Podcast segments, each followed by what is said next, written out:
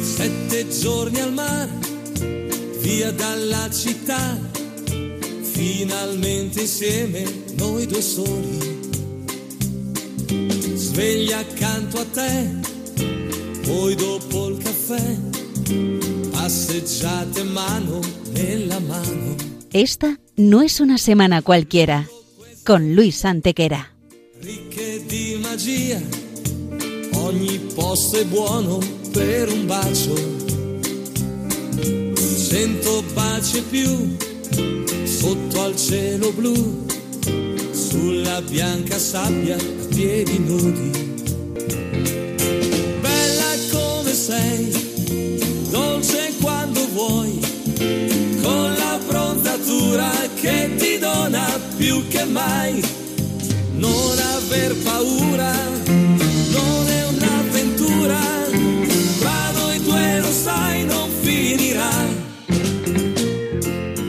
Hola a todos, bienvenidos una vez más al programa Esta no es una semana cualquiera en Radio María con un servidor de ustedes Luis Antequera y Mariate Aragonés. Y bien Luis, ¿qué semana nos ocupa hoy?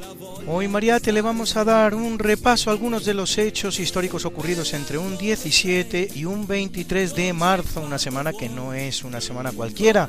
Siete días, sette giorni, como dice nuestra sintonía, en los que han pasado a lo largo de la historia cosas que ni se imaginan nuestros oyentes, porque la historia es así, mejor y más fantástica que la más increíble de las fantasías. Comencemos pues.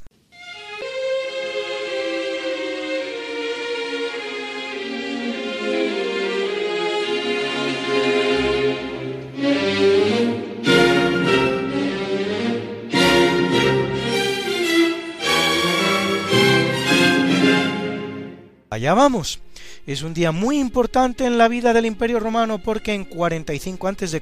las tropas de Julio César se enfrentan a las de Pompeyo en la batalla de Munda, en Hispania, cerca de la actual Montilla, en la provincia de Córdoba, lo que significa el fin de la guerra civil en Roma con la victoria de Julio César, que asume el cargo de dictador. Y en 37 después de Cristo, muerto el emperador Tiberio, el Senado romano proclama emperador de Roma al joven Calígula de 24 años de edad, que se convertirá en el más cruel de los tiranos y acabará su reinado apenas cuatro años después, asesinado por su propia guardia pretoriana. Claro que sí, Luis. Y en 235, en un momento de grave crisis en el imperio, es proclamado emperador de Roma Maximino Tracio, asesinado junto a su hijo por sus propios soldados, solo tres años después.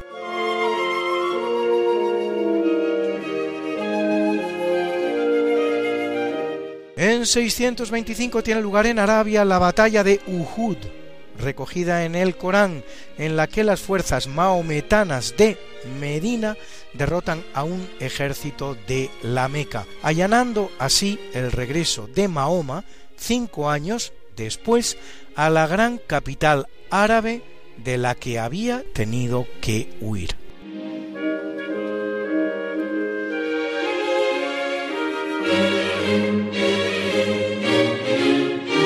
En 752 se elige para el papado a Esteban, que habría sido 92 segundo papa de la Iglesia Católica, pero muere tres días después sin dar tiempo a ser consagrado obispo de Roma, por lo que ni siquiera llega a ser considerado legítimo papa.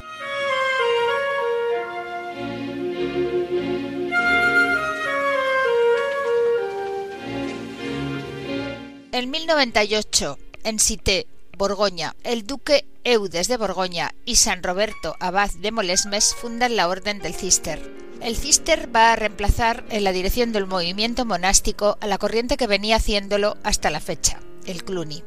La cosa va a tener implicaciones que trascienden lo meramente religioso, pues si el Cluny es el movimiento del románico, con grandes abadías como la original del Cluny, destruida durante la Revolución Francesa, y en España el monasterio de San Zoilo, en Carrión de los Condes, El cister va a ser el del gótico que da las grandes catedrales de Colonia, París, Canterbury, Milán, Orvieto y en España Burgos, Toledo, León o ya más adelante Salamanca.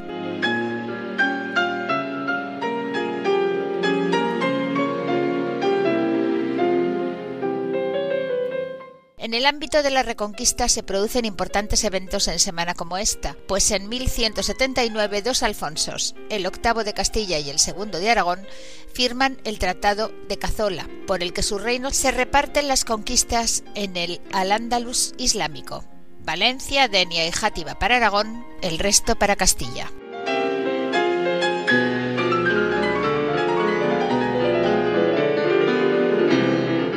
Y en 1452, tras la victoria de los alporchones, los cristianos castellanos conquistan definitivamente el reino islámico de Murcia. San Patricio, cuya festividad se celebra el 17 de marzo, es declarado santo patrón de la ciudad de Murcia y en su honor se levanta una iglesia en Lorca.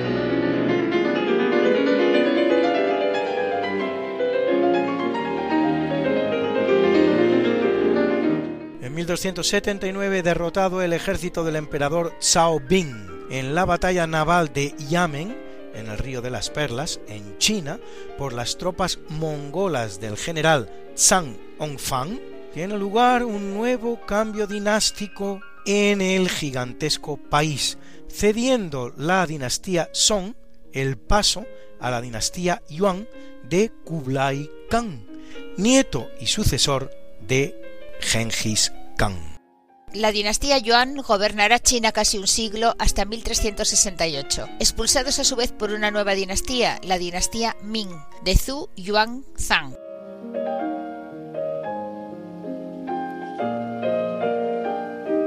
En 1312 el Papa Clemente V, hostigado por Felipe IV de Francia, suprime la orden del Temple mediante la bula Vox in Excelso el rey francés se ve libre así para apoderarse de todos los bienes de la orden y dos años después incluso quema en la hoguera a su gran maestre Jacques de Molay y a Geoffroy de Charnay, preceptor de la orden en Normandía.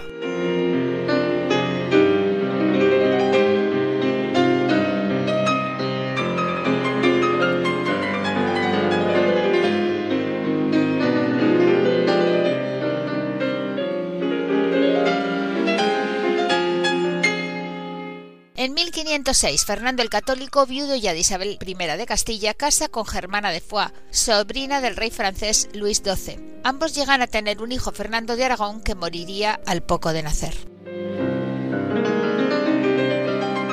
Cabe preguntarse con toda lógica por qué actúa así Fernando el Católico, dado que de no haber muerto el niño, habría sido rey de Aragón, no así de Castilla, dando al traste así con la gran obra fernandina de unión de las coronas hispánicas. Se especula con un posible hartazgo del rey para con la levantisca nobleza castellana.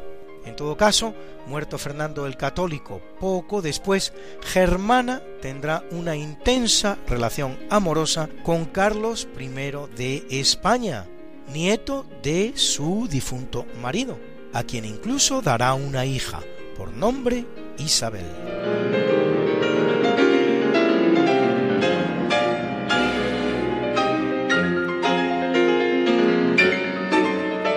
En el capítulo siempre fecundo de la conquista, colonización y evangelización de América por los españoles que va a permitir a los indígenas americanos el tránsito del neolítico al renacimiento en apenas dos generaciones, un tránsito que a los europeos había costado 7.000 enteros años. En 1508 Fernando el Católico encarga a Juan Díaz de Solís y Vicente Yáñez Pinzón buscar un estrecho que una el Atlántico y el Pacífico por el sur, magno objetivo que, sin embargo, no se conseguirá hasta 1520 gracias a la expedición que manda Fernando de Magallanes y que culmina con la primera circunnavegación del mundo de Juan Sebastián Elcano.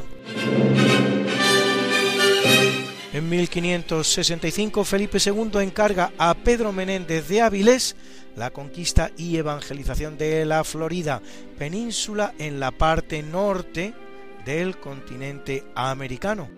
Hasta dos tercios del actual territorio de los Estados Unidos de Norteamérica será español en algún momento de su historia.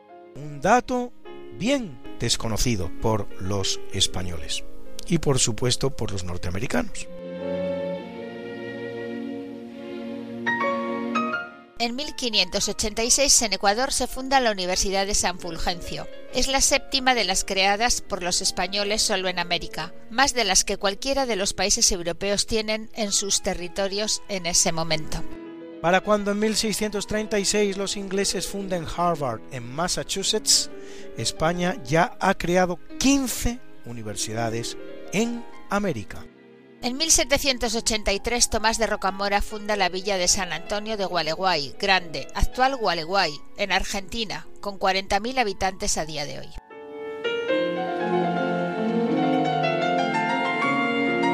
Y en 1779 en el Virreinato de Nueva España y bajo el gobierno del español Antonio de Bucareli se concluye el acueducto que abastece de agua a la Ciudad de México desde Chapultepec el Cerro de los Chapulines, de Chapul, Chapulín, de Tepec, Cerro, siendo los Chapulines una especie de saltamontes mexicanos.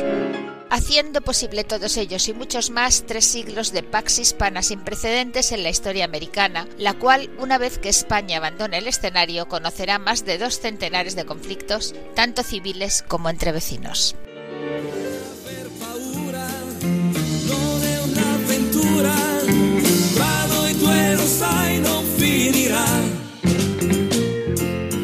¿Quieres hacer radio con nosotros? Si conoces algún suceso histórico que te parezca particularmente interesante y quieres compartirlo en nuestro programa, no dejes de hacerlo.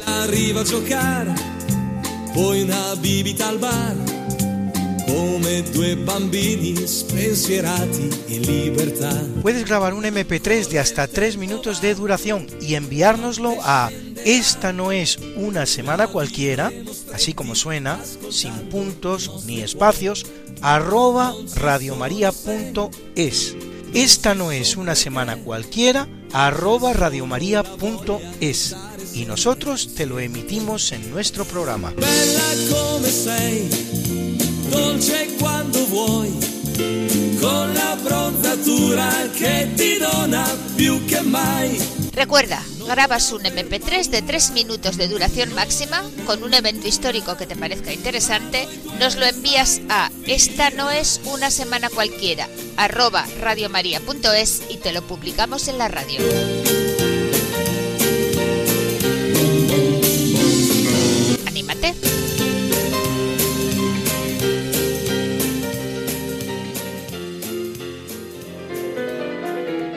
1526, tras pasar preso en Madrid algo más de un año, al ser capturado por el soldado de los tercios españoles Juan de Urbieta en la batalla de Pavía, un resentido Francisco I de Francia regresa a París, dejando a dos de sus hijos como fianza del cumplimiento de los acuerdos que firma con el emperador Carlos V. Ni qué decir tiene Luis que a pesar de dejar a sus hijos en Madrid y fiado de que Carlos V tendría mejor voluntad que él mismo, lo primero que hizo al sentirse libre y de nuevo en su trono es incumplir los acuerdos firmados.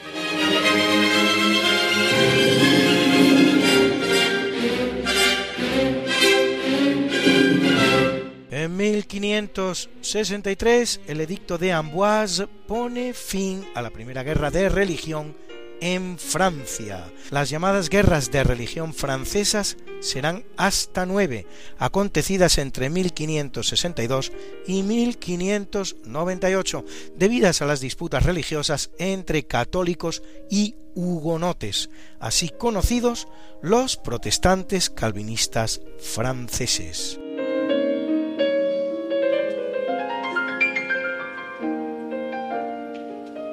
En 1815, tras escapar de su exilio en la isla de Elba, en el Mediterráneo, cerca de la isla de Montecristo, en la que Alejandro Dumas situará después su novela El Conde de Montecristo, Napoleón entra en París al mando de las tropas enviadas contra él por el rey Luis XVIII, las cuales, lejos de combatirlos, se le han unido. Da inicio el llamado Imperio de los Cien Días, que termina con la derrota del emperador en Waterloo. A los franceses todos tan napoleonistas les gusta justificar la no muy acertada dirección militar de la batalla por Napoleón, diciendo que al pobrecillo le dio ese día un terrible ataque de prostatismo. Otros hablan de una piedra en el riñón y unos terceros de hemorroides, pero todos rechazan aceptar que en condiciones normales el gran emperador pudiera haber perdido la batalla de manera tan abrumadora como lo hizo.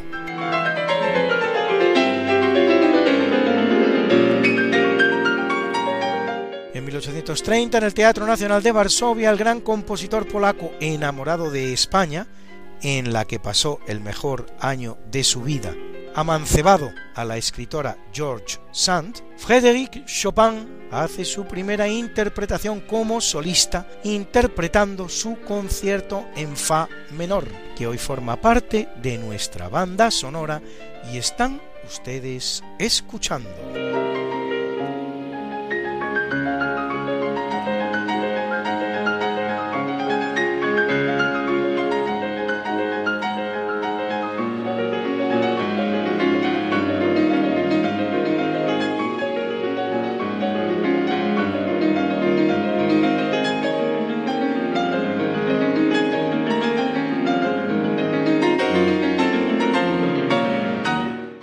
1861 en Turín, con la proclamación como rey de Víctor Manuel II, la unificación de los estados italianos da un importante paso adelante. Florencia es elegida capital provisional hasta que en 1870 se conquiste Roma y se convierta en nueva y definitiva capital. Aunque el himno de la nueva nación será el pegadizo y marchoso, nunca mejor dicho, marchoso de marcha, il canto degli italiani, el canto de los italianos, compuesto por Michele Novaro, con letra de Goffredo Mameli, durante buena parte del Risorgimento, así llamado al movimiento que conduce a la unidad de Italia, este será el que suene como himno de la naciente nación. A ver si lo reconocen ustedes.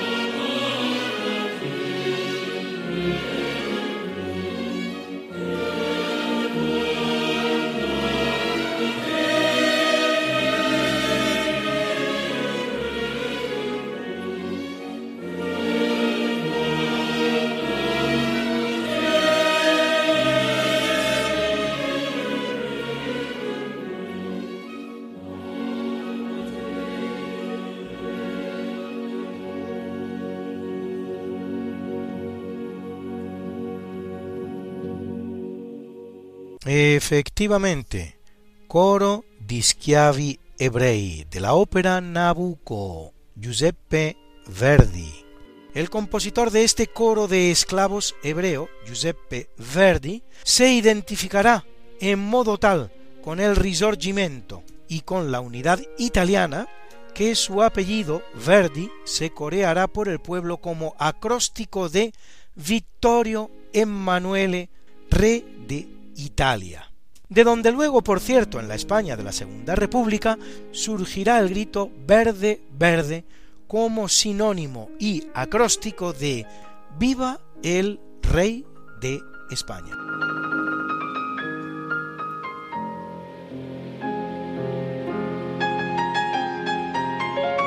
En 1889, en Kadian, en la India, Mirza Ghulam Ahmad establece la comunidad Amadilla, un curioso grupo de procedencia islámica que profesa que Jesús, el Jesús de los cristianos, no perece la cruz, sino que se retira a la India donde muere más que centenario, a los 114 años, y que ha de volver al mundo para realizar el juicio final. Otra curiosa comunidad india, la de los budistas de Ladakh, profesa que Jesús habría pasado los llamados años ocultos, es decir, los de su juventud antes de comenzar su ministerio, en la India, hasta que tuvo 26 años.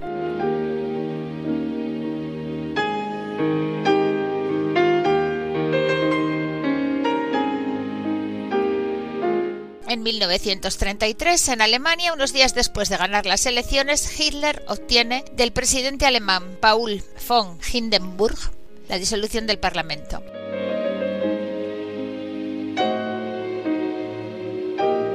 Mismo día, Mariate, en el que a 16 kilómetros de Múnich se termina la construcción del campo de concentración de Dachau, el primero de los construidos en Alemania, si bien en un primer momento es simplemente un campo para presos, generalmente de tipo político, particularmente religiosos no afectos al régimen, nobles y hasta algún miembro de casas reales como tal será el caso de nuestro Francisco Javier de Borbón Parma, líder carlista español. Luego se convertirá en campo de concentración y a partir de 1941 en campo de exterminio, en el que se eliminará a unas 32.000 personas.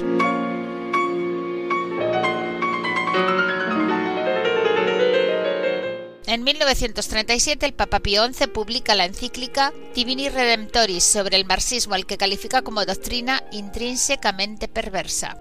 La Divini Redemptoris ha de ponerse en relación con la encíclica Mit brennender Sorge, con ardiente preocupación en alemán, del mismo Papa sobre el nazismo, publicada solo cinco días antes, lo que convierte a Pío XI en un papa absolutamente comprometido con la difícil situación histórica que le tocará vivir.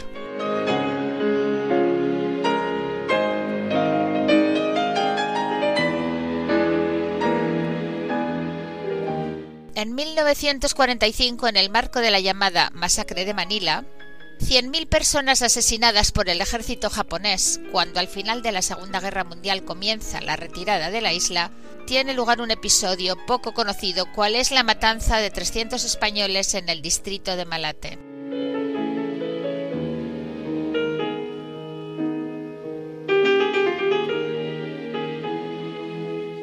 En 1948, Bélgica, Francia, Luxemburgo, los Países Bajos y el Reino Unido firman el Tratado de Bruselas por el que se prometen mutua asistencia en caso de agresión.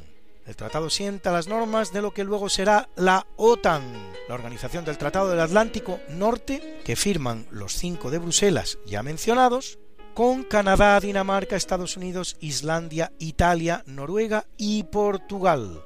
España se incorporará en 1982.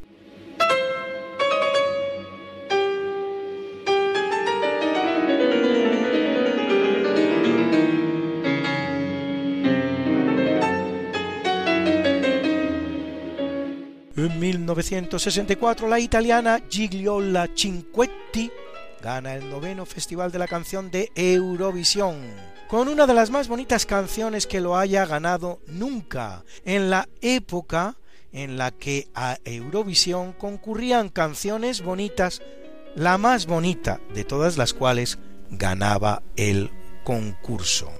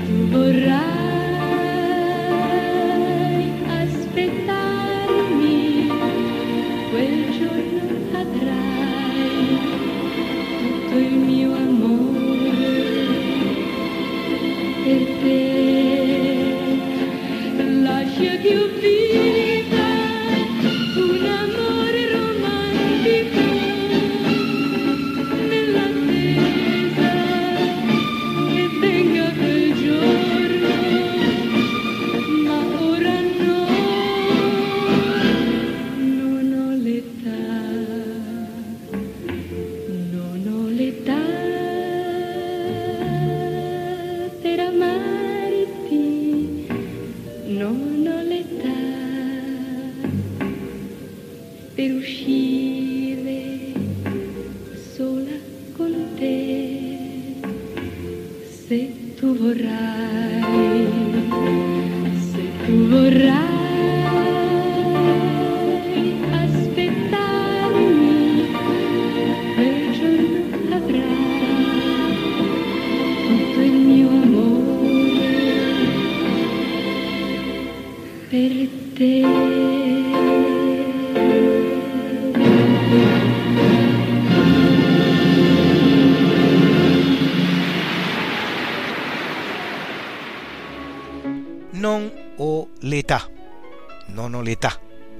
Tengo edad.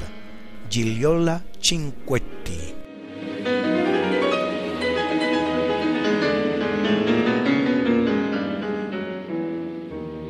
En 2001, en Afganistán, el barbárico gobierno talibán de Mohamed Omar destruye los budas de Bamiyan del siglo V, patrimonio de la humanidad. A muchos les puede parecer un hecho muy lejano, producto de la barbarie de gobiernos despóticos y de iletrados.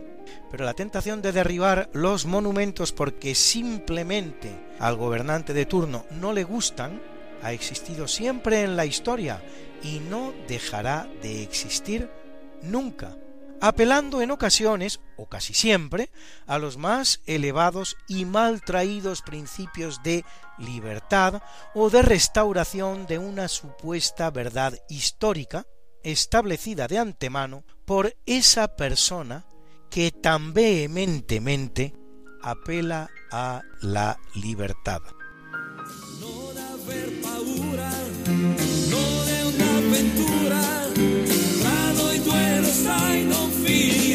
¿Quieres ponerte en contacto con nosotros, contarnos algo o hacer alguna sugerencia?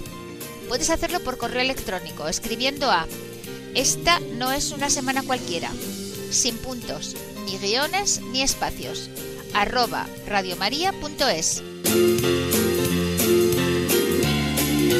Esta no es una semana cualquiera, arroba radiomaria.es.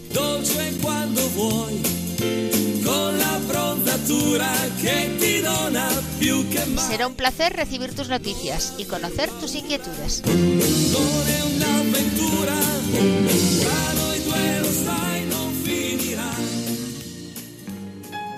En el capítulo del natalicio es una semana importantísima para la literatura universal, pues en 43 a.C., en Sulmona, a 160 kilómetros de Roma, nace el poeta Publio Ovidio Nasón, autor del Ars Amandi, arte de amar, y de Las Metamorfosis, obra en verso en que narra la historia del mundo a partir de sus orígenes desde la mitología romana.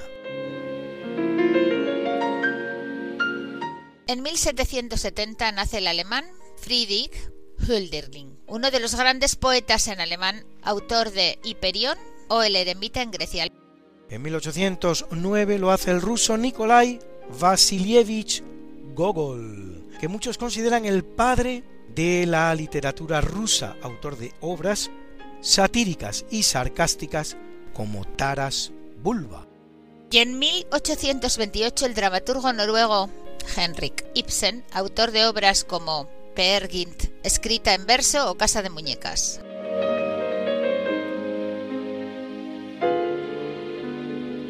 Nace en 763 en Bagdad Harun al-Rashid, quinto califa de la dinastía Abbasí de Bagdad, durante cuyo reinado de 23 años, inmortalizado en los cuentos de Las Mil y Una Noches, el califato Abbasí alcanzará la cumbre de su poderío, con gran esplendor cultural, científico y económico. El califato abasí durará hasta 1258 y convivirá durante 102 años, los que van del 992 al 1031, con el califato omeya de Córdoba y durante 162 los que van del 909 al 1171 con el califato fatimí de Túnez. Algo que es teóricamente muy anómalo, pues el califato solo es y debe ser uno.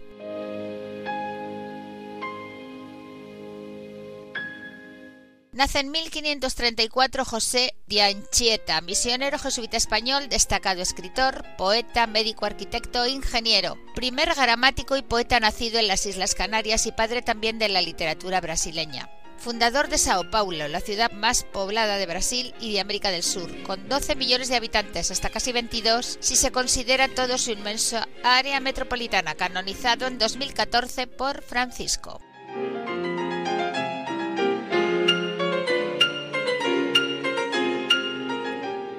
Y nace en 1685 en Alemania Johann Sebastian Bach, uno de los más fecundos compositores de música clásica, componente de toda una saga de compositores, los Bach, que comienza en su bisabuelo Hans Bach, sigue con el hijo de este, Christoph Bach, y con el de este, Johann Ambrosius Bach, padre de nuestro Johann Sebastian Bach, cuyos hijos superstites, a su vez, serán todos músicos.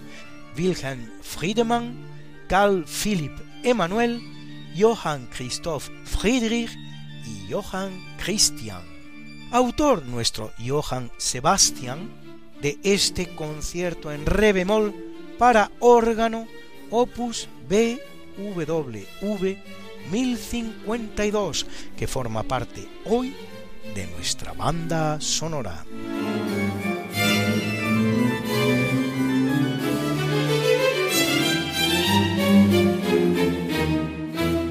Nace en 1181 Napoleón François Joseph Charles Bonaparte, más conocido como Napoleón II, aunque nunca llega a reinar, hijo de Napoleón Bonaparte y de su segunda esposa, María Luisa de Habsburgo, el cual, a los tres años de edad, tras producirse la caída de Napoleón de la que hemos hablado más arriba, será llevado a Viena por su asustada madre, que teme correr la misma suerte de su tía María Antonieta, guillotinada durante la Revolución Francesa. En Viena el pequeño Napoleón será criado como un austríaco más, de hecho le llaman Franz, en alemán, muriendo a los 21 años de edad sin haber vuelto a ver a su padre.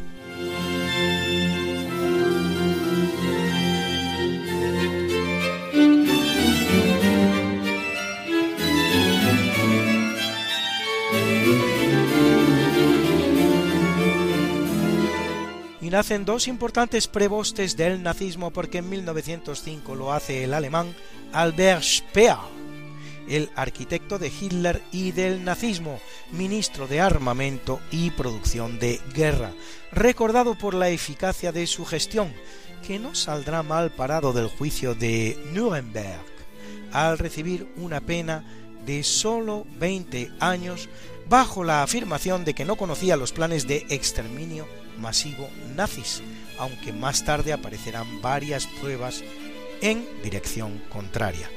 Convertido en la cara amable del nazismo, un hombre de hecho muy atractivo e interesante, escribirá auténticos bestsellers como Dentro del Tercer Reich o Diarios de Spandau.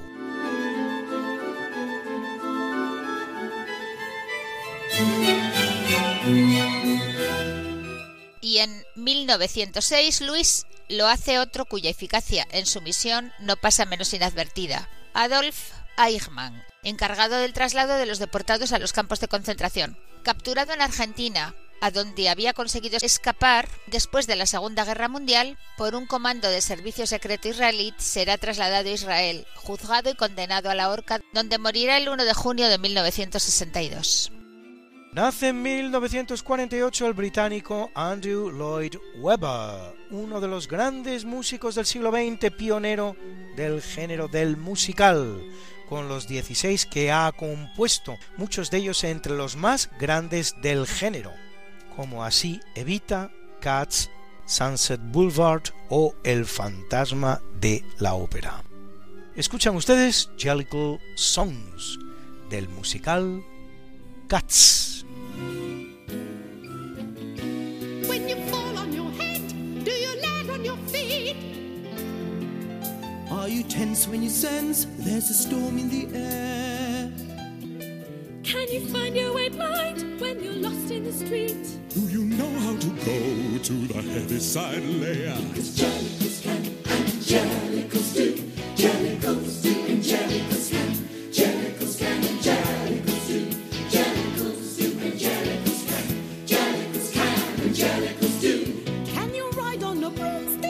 places far distant? Familiar with candle, with book and with bell. Were you Whittington's friend? The Pied Piper's assistant? Have you been an alumnus of heaven and hell? Are you mean like a minx? Are you lean like a lynx? Are you keen to be seen when you're smelling a rat? Were you there when the pharaohs commissioned the Sphinx? If you were and you are,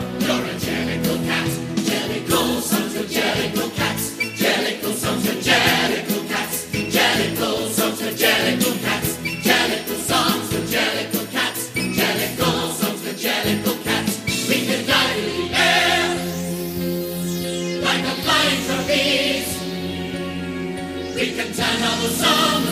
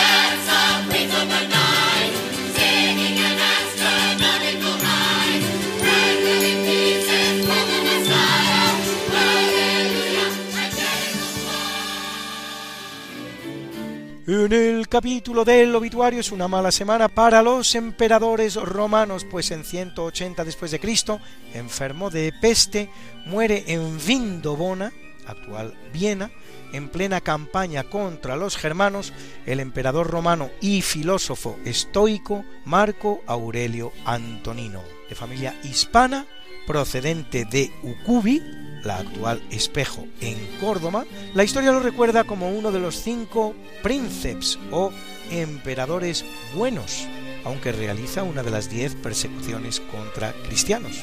Todo se ha dicho. No se puede ser muy bueno cuando se persigue a una comunidad determinada, aunque esta comunidad sea de cristianos, por lo que muy bueno no puede ser escribe sus famosas meditaciones e introduce en el imperio el culto al sol, cuya fiesta del sol Invictus podría estar verosímilmente en la base de la celebración de la Navidad por los cristianos el 25 de diciembre.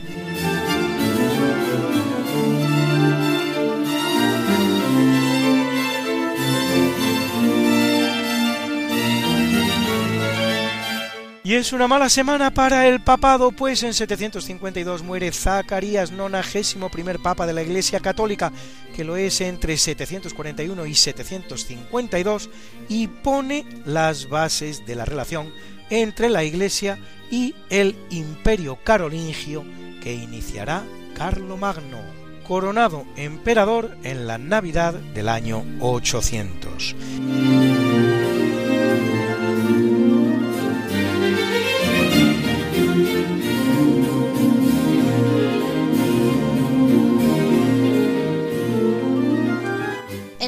1191 muere Paolo Scolari, más conocido como Clemente III, centésimo septuagésimo cuarto Papa de la Iglesia Católica, que lo es cuatro años, durante los cuales logra volver a Roma tras el exilio del papado en Pisa, que ha durado 35 años, y organiza la Tercera Cruzada, que comandada por el emperador Federico Barbarroja, el inglés Ricardo Corazón de León y el francés Felipe II, intenta infructuosamente recuperar la ciudad de Jerusalén en manos del musulmán Saladino.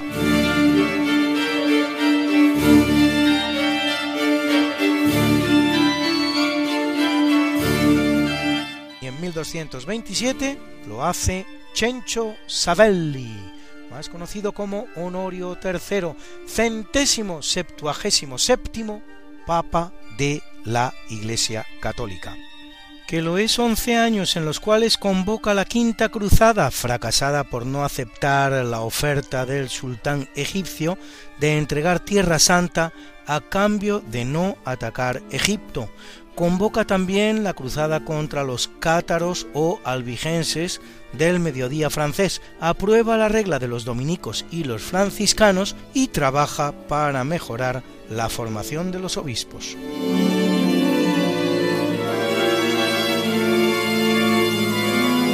Muere en 1144 Guillermo de Norwich, niño inglés cuyo asesinato se atribuye engañosamente a los judíos, para provocar así la ira del populacho contra ellos, los cuales, tras sufrir brutales persecuciones en 1189 y en 1190, serán finalmente expulsados de Inglaterra en 1290. El caso de Guillermo es uno más de los conocidos como libelos de sangre, de los que en España se produce el del Santo Niño de la Guardia, a saber, falsas acusaciones utilizadas por toda Europa para excitar la ira contra los judíos.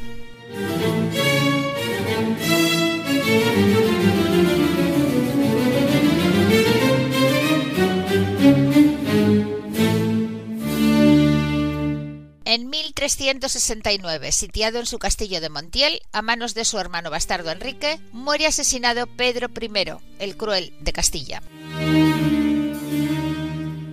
Enrique dará inicio a la dinastía que la historia conoce como Trastámara, que no es sino una rama, eso sí, bastarda, de la dinastía Borgoña, que viene reinando en Castilla desde que en 1126 es coronado Alfonso VII y que da 27 reyes a los distintos reinos españoles y otros 17 a Portugal.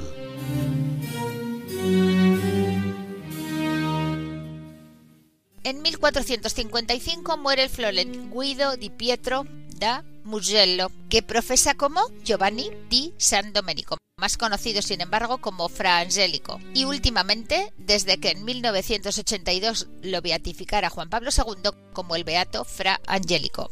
Dominico Italiano, uno de los grandes pintores del Renacimiento, autor de innumerables tablas y retablos de temática religiosa y de los frescos del convento de San Marcos de Florencia, así como de las magníficas Virgen de la Granada y Anunciación que posee el Museo del Prado de Madrid.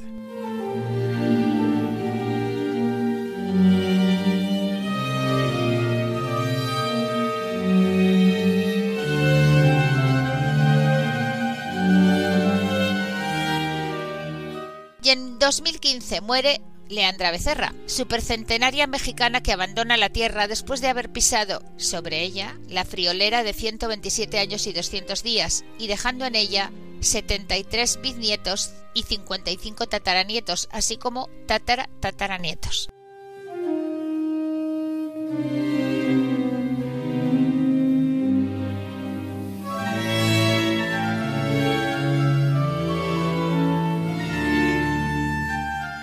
Y nos encontramos hoy un buzón lleno de aportaciones. La primera, la de Mari Carmen Duque, que nos cuenta una interesantísima anécdota del emperador Carlos V.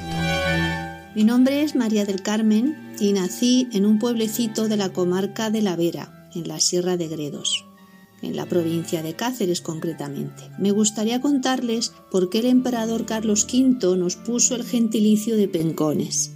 Cuenta la leyenda que cuando el emperador Carlos V se trasladó desde el castillo de Oropesa, ubicado en Jarandilla, hasta el Real Monasterio de Yuste, el 3 de febrero de 1957, fue portado por vecinos de Aldea Nueva de la Vera. Como todos sabrán, el emperador sufría de gota, por lo que todos mis paisanos que participaron en dicho traslado lo hicieron con tal cuidado que el monarca, encantado del trato recibido, indicó que le pidiesen lo que quisieran y él se lo concedería. Mis paisanos, que si de algo pueden presumir es de su sencillez, le solicitaron un penco de vino. De ahí viene el gentilicio de pencones. También tenemos entendido que era un buen comedor, gran amante del marisco, y que el cerdo y el cordero que tomaba eran exclusivamente veratos. Solamente me resta decir que esperamos lo sazonasen con el buen pimentón de la zona. Un saludo para todos los escuchantes. Muchas gracias, Mari Carmen, y otra cosa que aprendemos gracias a ti es que los habitantes de la Vera se llaman veratos. Y a Juan Patarro que nos deja una bonita reflexión sobre una enfermedad que por desgracia conocemos todos bien. Hoy quiero hablar del Alzheimer, esa enfermedad silenciosa que lleva el olvido de la memoria, de quienes somos y quién hemos sido. El amor recibido de quienes deja en el camino, el amor de las personas que a su lado están y que sacan una sonrisa, un llanto y que buscan un recuerdo ante ese desconocido, que habla y habla para hacerle recordar, que no puede nada más que sacarle un suspiro y anhela en su alma poderla abrazar y besar a todos los familiares que esta pandemia no pueden más y sus seres queridos algún día volverlos a besar y abrazar y que en tu corazón de todos estará. Gracias.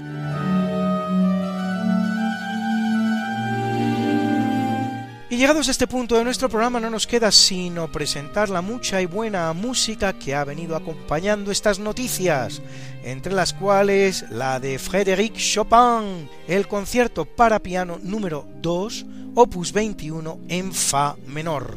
Al piano, el inconmensurable pianista polaco-estadounidense de origen germánico Arthur Rubinstein. Era la London Symphony Orchestra dirigida por André Prévin. Y también la música de Giuseppe Verdi, ese va pensiero impagable de la ópera Nabucco. Era la K Filarmónica dirigida por Matthias Georg Kendlinger. Y también la preciosa canción de la italiana Gigliola Cinquetti, Non o l'età, non ho l'età, no tengo edad para amarte.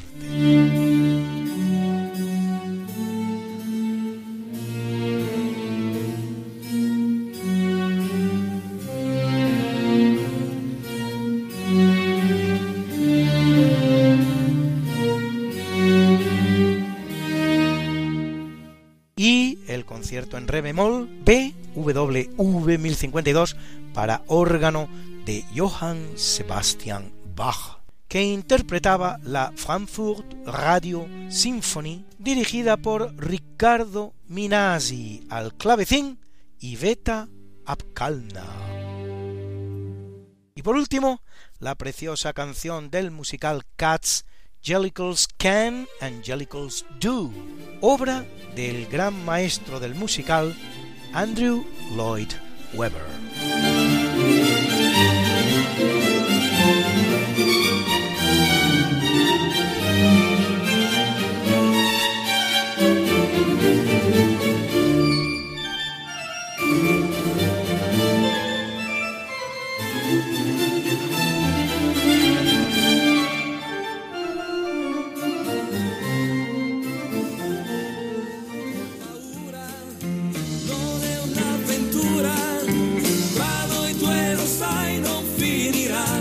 Bien amigos, esto ha sido todo por hoy en Esta no es una semana cualquiera.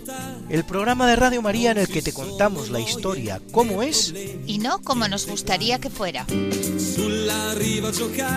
Esperamos que lo hayas pasado bien conociendo un poco mejor nuestra historia, la de la Iglesia, la de España, la del mundo, la de la humanidad en definitiva, que eso es lo que somos todos, parte de la misma umanità. La vivremo stretti ascoltando i nostri cuori.